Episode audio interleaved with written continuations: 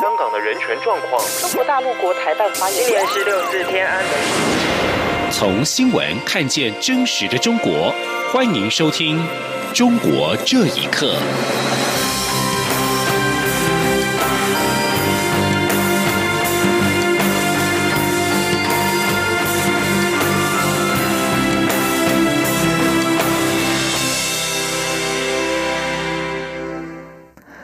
各位好，欢迎收听《中国这一刻》。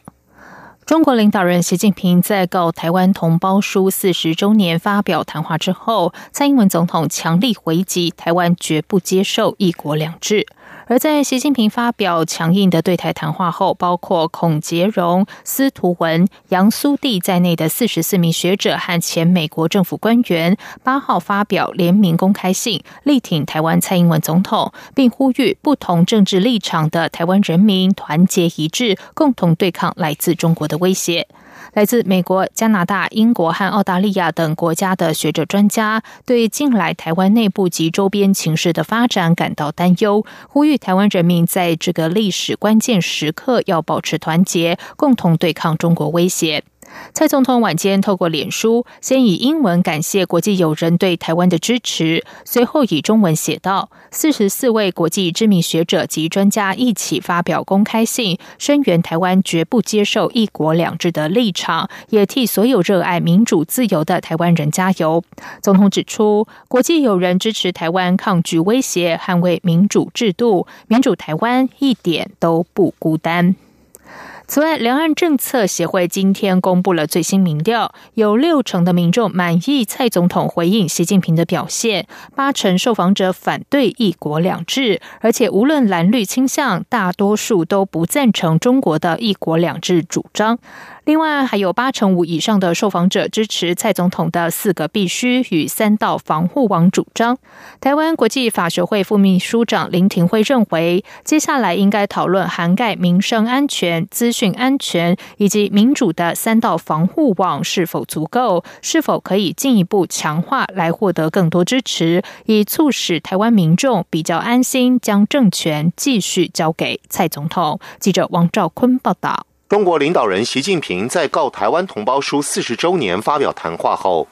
蔡英文总统强力回击台湾绝不接受一国两制。根据两岸政策协会九号公布的民调，六成民众满意蔡总统回应习近平的表现，八成受访者反对一国两制，六成八受访者认为中共的一中原则没有中华民国存在的空间。台湾国际法学会副秘书长林廷辉表示，习近平“九二共识”的实质内涵是两岸同属一中，没有所谓各表的空间，戳破了国民党主张的一中各表。国民党可说是习近平谈话的最大受害者。而蔡总统近日虽然满意度上升，但仍应持续强化三道防护网，以获得更多民众支持。林廷辉说：“大家可能还是要关注一下蔡政府是不是做的足以啊维护整个台湾的主权，台维护台湾的这个做法到底够不够？就回到刚刚讲的三道防护网，是否是不是足够的哈？那如果不足够的话，是不是应该做的更多，可以啊获得台湾民众的支持，而认为说你是可以对台湾的主权是有维护的哈？那也比较安心啊放心的继续把政权交给你。”台湾师范大学政治研究所教授范世平表示，习近平应该知道“一国两制”在台湾是票房毒药，是蓝绿都反对的制度，但人提出这个愚蠢的政策、错误的决策，背后原因令人好奇。范世平引述中共中央组织部前副部长李瑞评论习近平是小学程度的说法，指出，习近平在权力斗争方面很厉害，但欠缺大战略。大的国际关系处理能力，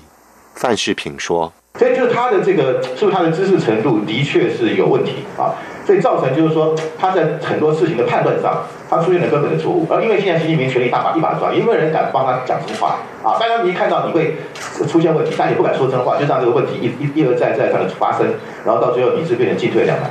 有些评论认为，九二共识与一国两制不同，两者不应画上等号。”但范世平指出，习近平确实没有直接说“九二共识”就是“一国两制”，但他的“九二共识”是走向统一，统一的路径则是一国两制，所以连结两者没有违和感。两岸政策协会秘书长王志胜表示，既然中共将九二共识明确定义为一中原则、一国两制，九二共识就不再具有工具性，所以他建议蓝绿就忘了九二共识吧，并将此事视为台湾摆脱统独、九二共识纷扰超过二十五年的绝佳契机。从台湾社会出发，开始讨论并创造出一个符合大多数民众支持的说法，并以此说法来共同面对中国大陆。中央广播电台记者王兆坤台北采访报道。接下来关心的是，《华尔街日报》报道，中国官员曾经就一马发展基金案与马来西亚纳吉政府商讨对策，建议由中方监控《华尔街日报》驻香港记者的一举一动，以换取“一带一路”合约。有香港律师认为，中国大陆的公安部门官员随意在香港境内监听，除了侵害隐私，也涉及到跨境执法。请听以下的报道，《华尔街日报》报道。二零一六年，时任马来西亚总理纳吉领导的政府曾多次派员和中方就“一带一路”计划举行秘密谈判。中方提出协助马来西亚的方案，包括运用影响力让美国等国家撤销调查纳吉等人，以及向伊马基金提供紧急经济援助。由于当时这起弊案是由《华尔街日报》驻香港记者负责报道。中方提出，在该记者的香港住所和办公室安装窃听器。报道指出，根据会议记录摘要，现任中国公安部副部长孙立军当年六月曾向马来西亚代表确认，中方正全面监控参与调查伊马案的《华尔街日报》驻香港记者。几个月之后，纳吉政府和中国签订东海岸铁路与两条天然气管道的项目合约。由中国的银行提供资金，中方工人负责建造。对此，香港大律师同时也是香港公民党党魁杨月桥表示：“中国大陆的公安部门的官员可以随意在香港进入普通的办公室和住宅进行监听，除了隐私受到侵害，也涉及到跨境执法。”杨月桥说：“在一国两制底下，这个是不容许、不可能发生的。那我们之前也见过李波的事件。”那如果这个也是真的，那代表其实呃，大陆中央级别的那个执法部门基本上是不放香港执法部门在眼内，也当然不放一国两制在眼内。而新加坡国立大学政治系助理教授庄家颖也认为，相关跨境执法的事件让人质疑北京并未落实香港的一国两制。他说：“香港出版商、书店老板被莫名其妙的带到。”中国去高铁站，中国公安直接执法，为了巩固呃共产党、中国共产党还有习近平本身的政治地位啊，我觉得中国政府其实会愿意牺牲蛮多的。这个也包括啊一国两。去年马来西亚大选期间，马哈蒂率领的反对党联盟曾经抨击当时的纳吉政府贪污腐败、出卖国家利益。去年八月，成为总理的马哈蒂宣布解除与中国签订总额超过两百亿美元的合约。央广新闻整理报道。美国政府官员警告说，有些在美国的生物医学研究所从事科研工作的中国人，正在试图窃取其研究成果，并且将窃取到的智慧财产权交给中国科技人员。而中国科研机构则会把这些偷窃到的科研成果当作是自己的研究成果加以发表或是商业化。请听以下的报道：《纽约时报》中文版八号报道。美国国家卫生研究院 （NIH） 院长柯林斯博士的一份报告当中表示，一些外国政府已经开始不正当的利用该研究院资助的研究成果。柯林斯和美国联邦调查局局长瑞伊把窃取美国研究成果的这些窃贼说成是非传统的资讯收集者。他们与中国政府分享窃取的外国智慧财产权，或是将窃取到的智慧财产权交给了中国科技人员，或是中国政府属下的科研机构，而中国科研机构则会把这些偷窃到的科研成果当做是自己的研究成果加以发表和商业化。旅美中国学者、前北京大学经济学教授夏业良指出，中国政府和科研界都只顾追求千方百计获取科研结果，但是却忽视了偷窃别人的劳动成果并不光彩这一点。他说。窃取人家的知识产权，然后明明是模仿者、效仿者，甚至是偷窃者，宣布自己是先进的原创者，当然需要加以打击和防范的。这一点呢，就是说国际科学界有一套比较完整的规范，而中国呢，这么多年一直没有完全的引入这样的一些国际规范。中国做事情啊，太是急功近利，不考虑长远的效应。柯林斯指出，绝大多数外国科研人士对于美国科技发展做出了不可估量的重要贡献，但是他也指出，从事生物医学研究企业的智慧财产权不断的受到威胁。美国西东大学全球公共健康研究中心主任黄延忠表示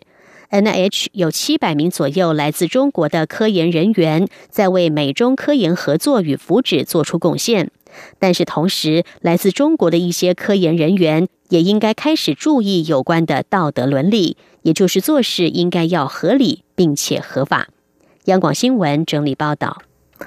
北京市八号经传有一所小学的二十名学生被学校聘用的工人持榔头打伤送医。警方表示，这名男子在学校的工作合约将在一月底到期，因为发泄不满情绪而打伤学生。有学者认为，校方应该要了解如何疏导有关劳工的问题，以避免悲剧重演。请听以下的报道。北京宣武师范学校附属第一小学内，八号上午发生一名校内聘雇的工人持工作用榔头打伤学生的事件，有二十名学童受伤，都已经送到医院救治，没有生命危险。根据公安机关初步调查，四十九岁的假性嫌疑人的劳务派遣合约将于今年一月底到期，学校正商请劳务公司为他安排其他职务。假性男子感到不满，为了发泄情绪，而在上课期间将多名学生打伤。目前，假姓男子已被刑事拘留，案件还在进一步调查中。这是中国近几年再度发生的校园攻击事件。北京的维权人士胡佳接受自由亚洲电台采访时表示，之前类似的事件是发生在校门外，而这次的嫌犯是学校内部的人，可以说是防不胜防。不过，校方应该要知道如何疏导有关劳工的问题，以避免悲剧重演。胡佳说，在中国。劳动保护、劳工权利这方面的的确确有很多很多的问题。四十九岁，他别的什么都不会了。他这个年龄如果失业以后再找新的工作是非常困难的。他如果是被解雇了，他认为不公平的情况下，他如何呢？他采取这种极端的行为来做这样的事。北京教师杨鹤鸣表示：“中国要真正保护学生的安全，在学校加几个远警和保安是不够的，必须有一个完善的社会保障体系。”他说：“但是他们没有别的发泄渠道，再一个就是中国人那种劣根性，拿出刀来去挥向那个更弱的人群。这个政府现在应该做的就是促进这个社会的公平，这是主要的，减少这个。”收入差距，让人都生活在一种能够比较安全的状态。去年四月，陕西一名男子在一所中学门外持刀砍杀放学的学生，造成九人死亡、十二人受伤。凶手自称行凶的原因是因为自己在该中学上学时曾受到欺负。央广新闻整理报道。受到经济放缓、需求疲弱、市场饱和等等的影响，中国智慧型手机市场的成长近年以百分之十的幅度下跌。但是另一方面，二手机市场快速成长。有报告指出，二手机交易大约已经占市场的百分之十五。证券日报报道，中国信息通信研究院八号公布，去年中国手机市场出货量四点一四亿只，年减百分之十五点六，跌幅较二零一七年的百分之十二点三扩大。二手机行业去年却是快速的成长。二手交易平台转转与科技媒体三十六氪七号发布二手手机行业研究报告，指出中国逐渐进入存量经济时代，社会闲置物品规模越趋庞大，年轻消费群体对二手物品接受度以及认可度不断的提高。路透日前也引述分析师指出，随着消费者信心下滑，经济成长持续放缓，二手机智慧型市场规模只会扩大。艾略咨询公司预计，今年中国二手智慧型手机用户将达到一点四四亿，较去年成长三分之一。以上中国这一刻，谢谢收听。这里是中央广播电台台湾之音。